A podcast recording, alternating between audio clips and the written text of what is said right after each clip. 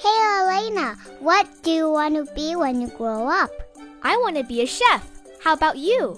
I want to be a police because I can save people. Does anyone want to be a doctor? Especially an animal doctor? That job would be cool. Today, we are going to tell a story about a boy that wants to be a veterinarian. Dad and I are waiting to see the veterinarian or animal doctor. We brought our dog, Gus.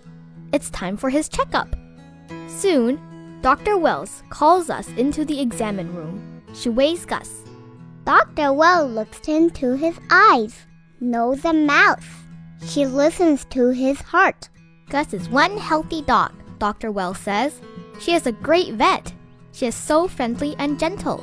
I wish I could be a vet. I love animals, but I'm allergic to cats. Dr. Wells smiles.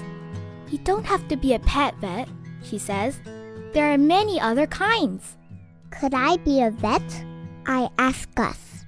The next day, I'm at my riding lesson. I see a man wrapping a horse's ankle. I asked him, Are you a vet? Yes, the man says.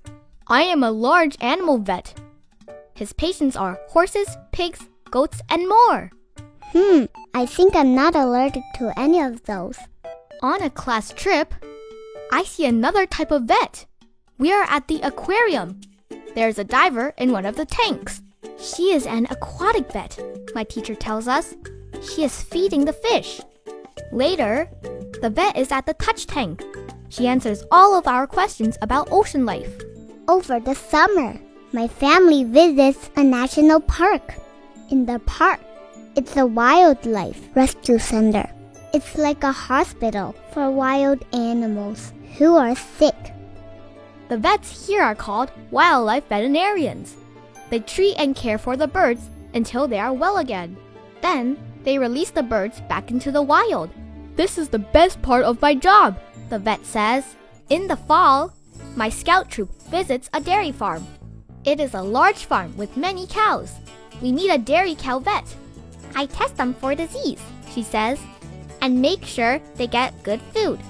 Healthy cows make lots of good milk. We got to taste some milk.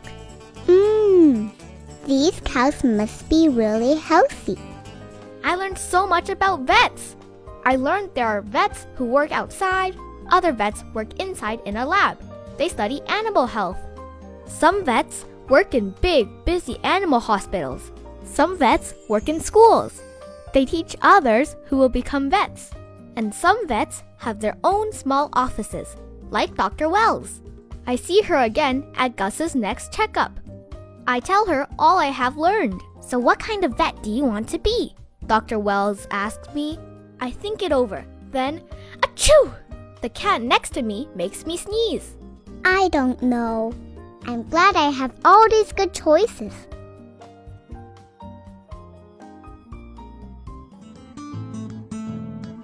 Do you, like, the story?